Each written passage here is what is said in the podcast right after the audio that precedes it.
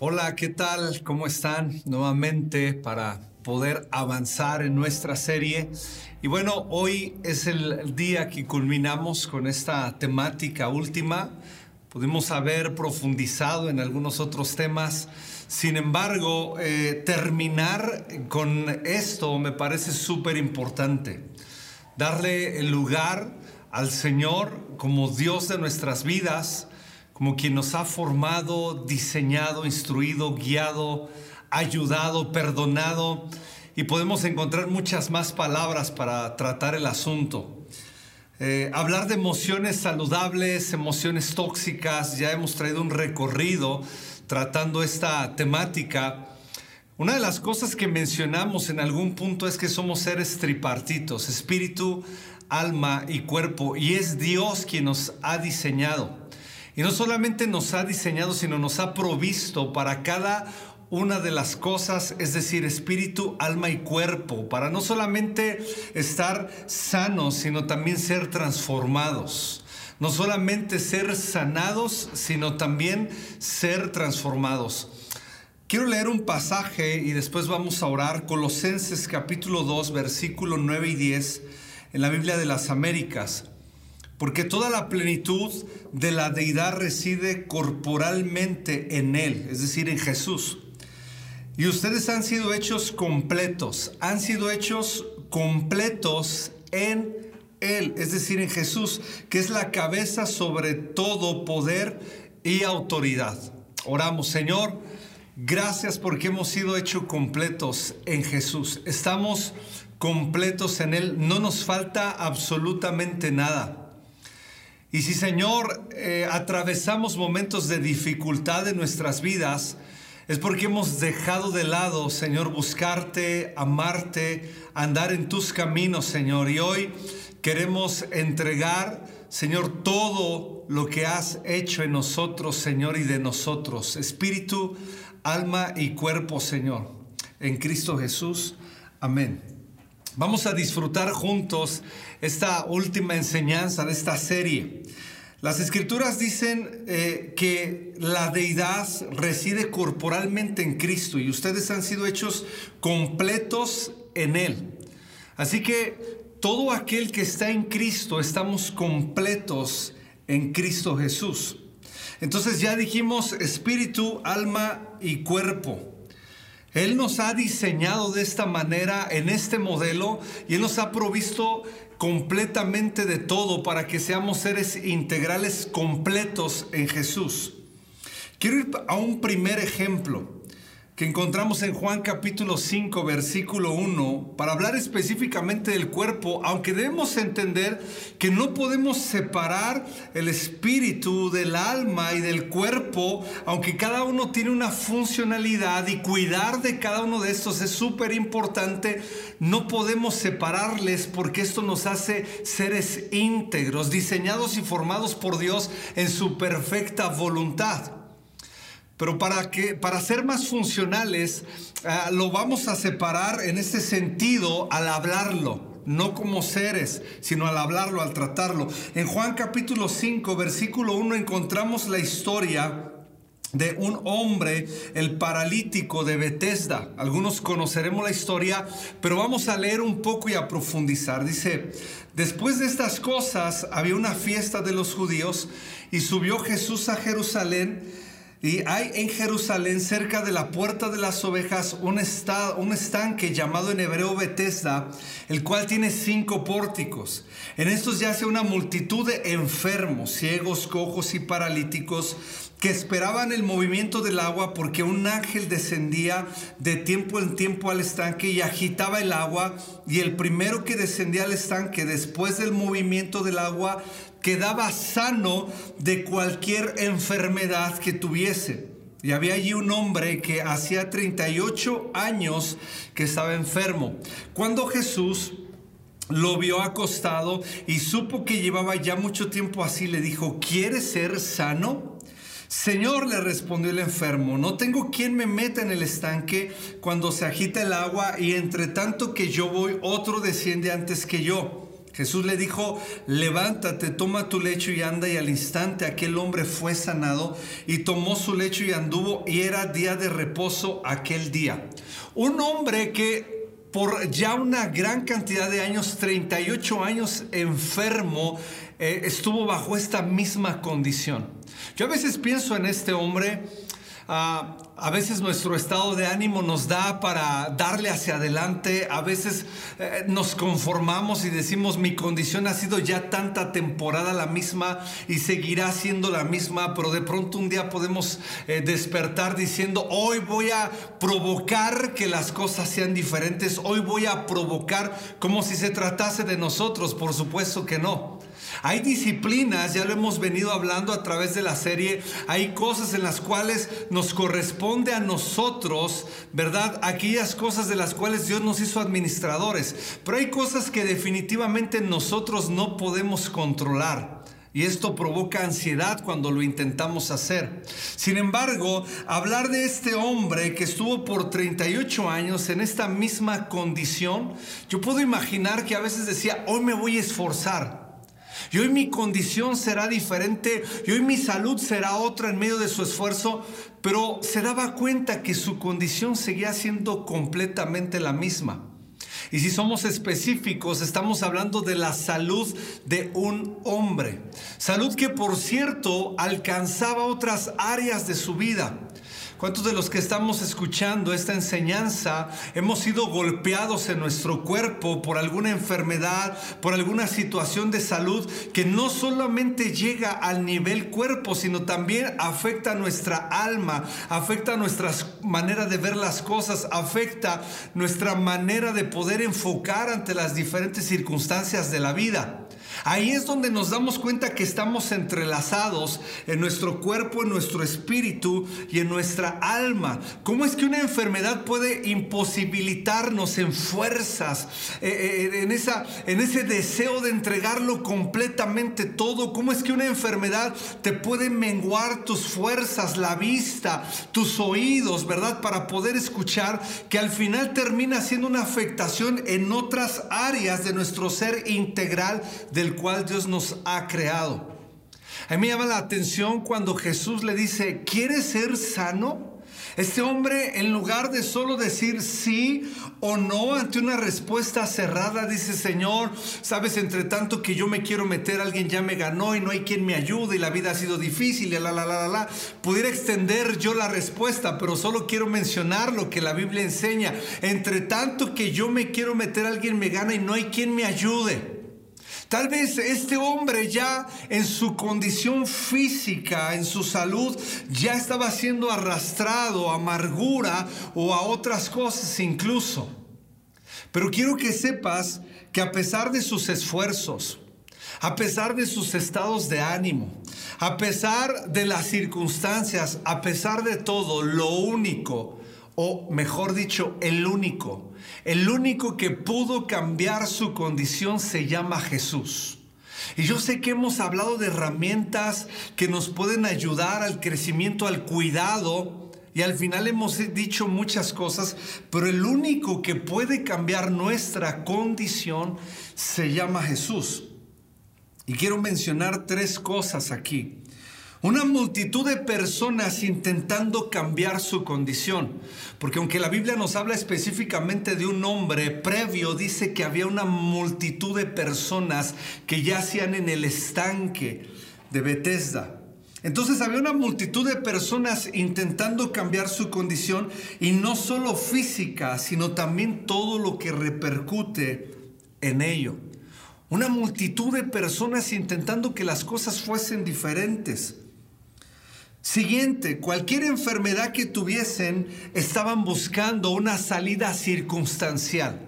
Cualquier enfermedad que pudiesen tener, cojos, ciegos, paralíticos, como dicen las escrituras, estaban buscando una salida circunstancial.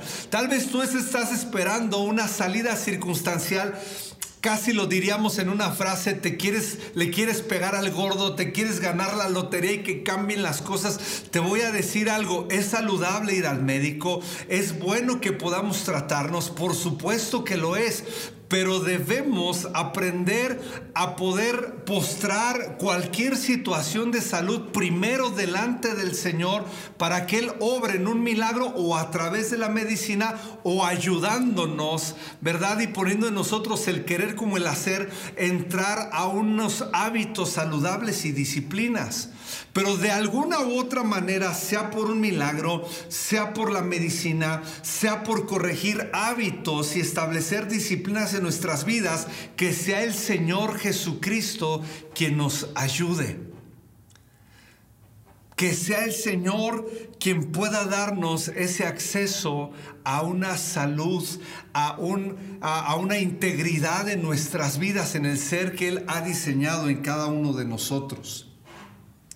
Aquel hombre buscaba cambiar su condición por 38 años. Sin embargo, el momento en que las cosas cambiaron fue cuando él tuvo un encuentro con Jesús. A partir de ese momento, después de muchos intentos, después de muchos anhelos y después de muchas cosas, fue cuando su condición cambió. Quiero decirte que en ocasiones nos hemos acostumbrado a la manera en la que vivimos por eso es que aun cuando el Señor quiere ayudarnos, seguimos argumentando por qué nuestras vidas siguen siendo así. Este hombre debió haber entendido que el Señor Jesús quería ayudarle a salir de su condición y a veces Dios quiere ayudarnos, ya sea en nuestra alma, en nuestro espíritu y en nuestro cuerpo, pero nosotros seguimos argumentando por qué estamos mal. Algo tiene que cambiar, algo tiene que suceder. Ya hablamos de la ira, a estas alturas ya hablamos de la tristeza, hablamos de la ansiedad, hablamos del miedo, lo hablamos como emociones funcionales, emociones no funcionales, emociones patológicas, emociones saludables, etcétera, etcétera. Pero es el Señor Jesús quien nos va a cambiar, a sanar y también a transformar. Quiero ir con otro ejemplo acerca de lo espiritual. Ya hablamos del ejemplo físico que de alguna manera repercute en las demás áreas de nuestro ser integral, pero ahora quiero hablar del área espiritual que de alguna manera también repercute en las otras dos áreas. Para eso echaremos mano de Zacarías capítulo 3, versículo 1. El sacerdote Josué dice la escritura. En la NTV lo maneja como Jesúa, ¿verdad? Pero vamos a seguir mencionando a Josué. Dice, entonces el ángel me mostró a Josué, el sumo sacerdote, que estaba de pie ante el ángel del Señor. Y el acusador, Satanás, estaba allí a la derecha del ángel y presentaba acusaciones delante del Señor contra Josué. Entonces el Señor le dijo a Satanás, yo el Señor rechazo tus acusaciones, Satanás. Así es, el Señor que eligió a Jerusalén te reprende. Este hombre es como un tizón en llamas que ha sido arrebatado del fuego. La ropa de Josué estaba sucia cuando estuvo de pie ante el ángel. Entonces el ángel dijo a los otros que estaban allí, quítenle esas ropas sucias, es decir, cambien su condición delante de Dios. Luego se volvió hacia Josué y dijo, ya ves, he quitado tus pecados y ahora te voy a dar esta ropa nueva y fina. Hablar de lo espiritual es hablar muchas cosas, pero quiero puntualizar la condición que nosotros tenemos delante de Dios. Y este es un excelente ejemplo para tratarlo. Yo quito tus pecados y ahora te voy a dar esta ropa nueva y fina en medio de las acusaciones que está haciendo Satanás de ti. Yo te declaro limpio, yo te declaro inocente, yo te abro un camino a la vida eterna. Estamos hablando en Cristo Jesús. Yo te abro un acceso a la comunión con el Padre y a la purificación y limpieza de todos tus pecados. Luego yo dije, deben también colocarle un turbante limpio en la cabeza. Entonces, quiero resaltar tres cosas aquí. Al ser acusado Josué delante del Señor por Satanás, el acusador de los hermanos, Cuando hemos manchado nuestras vestiduras, cuando hay pecado, Dios en su gracia, en Cristo Jesús, en su misericordia, nos limpia, nos renueva, nos restaura. Porque no debemos olvidar, y este es otro punto, que Jesús arregló nuestro problema, nuestro problema con Dios. Jesús lo arregló en la cruz. Estábamos muertos en nuestros delitos y pecados. Efesios 2, 4 al 6 dice lo siguiente. Pero Dios es tan rico en misericordia y nos amó tanto que, a pesar de que estábamos muertos, en una condición espiritual muertos, estábamos muertos por causa de nuestros pecados, nos dio vida espiritual, nos dio vida cuando levantó a Cristo de los muertos es solo por la gracia de Dios que ustedes han sido salvados, pues nos levantó de los muertos junto con Cristo y nos sentó en Él en los lugares celestiales porque estamos unidos a Cristo Jesús. Es decir, en nuestra condición espiritual estábamos muertos en Cristo y solo en Cristo estamos vivos. Jesús arregló el problema de nuestra condición espiritual delante de Dios, como encontramos en Josué que estaba siendo acusado y sin embargo Dios lo menciona como un tizón en llamas que ha sido arrebatado del fuego. Cámbienle sus vestiduras sucias, pónganle una mitra diferente y queden en una condición diferente delante de Dios.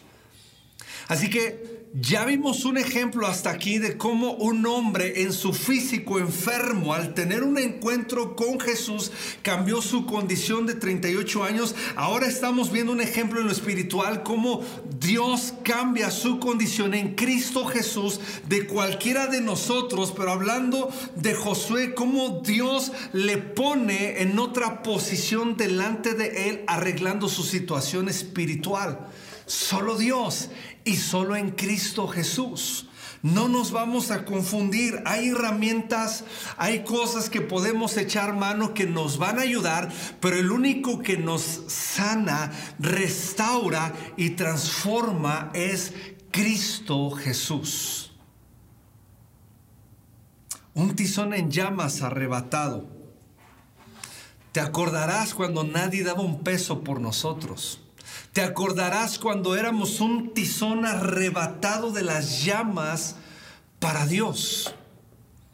Solo es que somos en Cristo Jesús. Solo es que podemos estar completos y plenos, llenos en Cristo Jesús, en nuestro ser integral, espíritu, alma y cuerpo. Ahora vamos a establecer un ejemplo en nuestra alma. Y para eso echaremos mano nuevamente las escrituras en Juan capítulo 4 versículo 5 al 26. Tal vez no leamos todo, pero quiero dejar el pasaje para que entendamos en dónde está la historia. Juan capítulo 4 versículo 5. Y vino pues a una ciudad de Samaria llamada Sicar, junto a la heredad de Jacob, que Jacob dio a su hijo José y estaba allí el pozo de Jacob. Entonces Jesús, cansado del camino, se sentó así junto al pozo, era como la hora sexta. Y vino una mujer de Samaria a sacar agua y Jesús le dijo, dame de beber. Pues sus discípulos habían ido a la ciudad a comprar de comer y la mujer samaritana le dijo, ¿cómo tú siendo judío me pides a mí de beber que soy mujer samaritana? Porque judíos y samaritanos no se tratan entre sí. Y respondiendo Jesús le dijo, si conocieras el don de Dios y quién, si conocieras el, don de Dios y quién es el que te dice, dame de beber, tú le pedirías y él te daría agua viva. Versículo 12. ¿Acaso eres tú mayor que nuestro padre Jacob que nos dio este pozo del cual bebieron él, sus hijos y sus ganados? Y respondiendo Jesús y le dijo, cualquiera que bebiere de esta agua volverá a tener sed. Cualquiera que bebiere de esta agua volverá a tener sed, mas el que bebiere del agua que yo le daré no tendrá sed jamás. Cualquier agua es cualquiera menos la que el Señor nos da. Son esos intentos de sentirnos saciados y plenos y no lo vamos a conseguir solo, solo si bebemos del agua que Cristo Jesús nos da. Por eso hay una separación impresionante. Cualquier agua y el agua que Jesús da. Y acá cualquier agua es cualquier intento en nuestras vidas de saciedad, de plenitud, de sentirme completo, de sentirme lleno. Cualquier intento está acá y punto y aparte Jesús. Así que cualquier intento que hagamos y que pudieran ser herramientas y que pudieran ayudar, sea como sea, fracasaremos sin Cristo Jesús, porque Él es punto y aparte. Él es el único que nos puede saciar. Él es el único que nos puede hacer plenos. Por favor, Él nos diseñó. Seguramente sabe cómo saciarnos y llenarnos. Entonces le dice, cualquiera que beba de esta agua volverá a tener sed mas el que bebiere del agua que yo le daré no tendrá sed jamás. Versículo 16. Jesús le dijo, ve y llama a tu marido y ven acá. Respondiendo la mujer y dijo, no tengo marido. Y Jesús le dijo, bien has dicho, no tengo marido porque cinco maridos has tenido y el que ahora tienes no es tu marido. Qué historia, ¿no? Esto has dicho con verdad le dijo la mujer, Señor, me parece que tú eres profeta. Nos vamos a saltar al versículo 24. Dios es espíritu y los que le adoran en espíritu y en verdad es necesario que adoren. Le dijo la mujer, sé que ha de venir el Mesías llamado el Cristo. Cuando Él venga nos declarará todas las cosas y Jesús le dijo, yo soy el que habla contigo quiero rescatar también tres cosas aquí. La primera es, la mujer fue sincera con Jesús. Yo he atravesado procesos en mi vida. Hoy me siento muy honrado de compartir acerca de la importancia de las emociones saludables. Pero yo, yo he atravesado momentos difíciles en mis emociones a emociones ya tóxicas, a emociones patológicas en mi vida. He recibido ayuda, pero te voy a decir, el Señor es quien me ha ayudado. Es solo quien me ha saciado y me ha podido hacer sentir pleno. Porque si hago intentos con aquello que no me va a saciar, voy a estar dando vueltas en círculo en mi vida y me perderé de la oportunidad de beber de aquel que es Cristo Jesús, del cual no volveré a tener sed jamás. Pero yo, yo he vivido diferentes momentos en mi vida y me he dado cuenta a veces suelo negar dificultades que tengo. Y mientras yo esté negando, y mientras yo intente convencerme de que nada está sucediendo en mi vida, más retraso una intervención de Dios directa o a través de gente llena del Espíritu Santo o a través de los medios que Él quiera usar para ayudarme a vivir saludable. Y yo me he encontrado en diferentes puntos de mi vida intentando que algo no esté sucediendo en mí, pero está sucediendo intentando esconderme, intentando apartarme, intentando alejarme de la, de la solución que Dios me da en Él directamente o a través de otros. Y a mí me llamó mucho la atención cómo esta mujer fue sincera con Jesús. Ella pudo haber dicho, bueno, voy por él y haber maquillado las cosas y no, ella fue honesta con Jesús. Y yo te quiero animar a algo para entrar a un tiempo de sanidad interior, sanidad del alma. Esta mujer traía, traía, si me permites decir la palabra, traía un desgarriate en su vida, en su alma, traía un desorden, ya hablamos de esto, traía tantas cosas enredadas en su interior, pero comenzó por lo correcto, siendo honesta. ¿Y cuántos de nosotros traemos un desorden y no lo queremos reconocer? Queremos darle la vuelta a las cosas. Mira, cuando estemos delante de Dios y delante de otros que sabemos que Dios nos ha puesto para sanidad también, seamos honestos.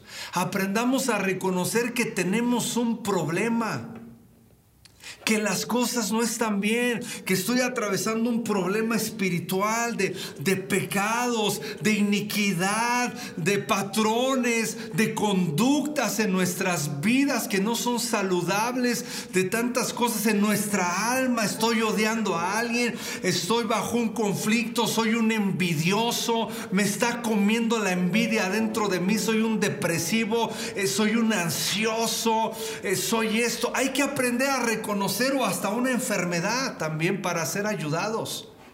Pero esta mujer, desde un comienzo, cuando Jesús le dice, hey, ven, trae tu marido, llámalo acá. ella dijo, no tengo marido. Bien has dicho, porque cinco has tenido y el que ahora tienes no es tu marido. Y Jesús le dijo, esto has dicho con verdad. Estamos hablando ya en este ejemplo del alma. Ella traía unos nudos impresionantes en su alma, donde están los sentimientos, las emociones y los pensamientos, como ya lo hemos enseñado. Otra de las cosas es, a veces decimos que sí podemos en nuestra situación, pero realmente estamos basando nuestras fuerzas en nosotros y no en el Señor. Es probable que aquel siervo de Elías que Elías dejó atrás, es probable que pudo haberle ayudado, pero sin embargo Elías lo dejó fuera del cuadro. A veces decimos a la gente cercana, ok, sé que tengo un problema, tranquilo, yo lo resuelvo, no te preocupes, yo lo arreglo. Creo que Dios ha puesto gente tan valiosa cerca de nosotros. Creo que Dios ha puesto gente personas, hermanos, amigos, pastores, líderes queridos que están cerca de nosotros y que Dios les ha permitido atravesar por circunstancias similares o iguales a las nuestras para que nosotros podamos ser bendecidos a través de ellos para gloria del Señor. Pero a veces decimos, no, yo puedo con esto, tranquilo, no, yo puedo salir de esto, no, no, tranquilo, o sea, yo te conté nada más, pues para que sepas, no, pero no, no, no, yo puedo, no, no te preocupes. Mm, no nos la juguemos mejor. No juguemos a eso. Y aprender a reconocer que tenemos problemas es muy saludable. Recientemente me escribí con alguien y me decía, no la estoy pasando bien, pero siento vergüenza de decírtelo. Y en el WhatsApp yo le dije, nunca, le puse así, nunca, nunca otra vez y otra vez le dije, nunca sientas vergüenza en decirme lo que estás viviendo. Yo sé lo que estás pasando en este tiempo difícil en tus emociones porque yo he vivido también esto. Nunca, nunca, nunca te quedes callado, siempre habla. Siempre compártelo con alguien. Siempre trátalo con alguien. Busca gente llena del Espíritu Santo. Pero hasta este punto nos damos cuenta que una mujer tuvo un encuentro con Jesús, el Señor.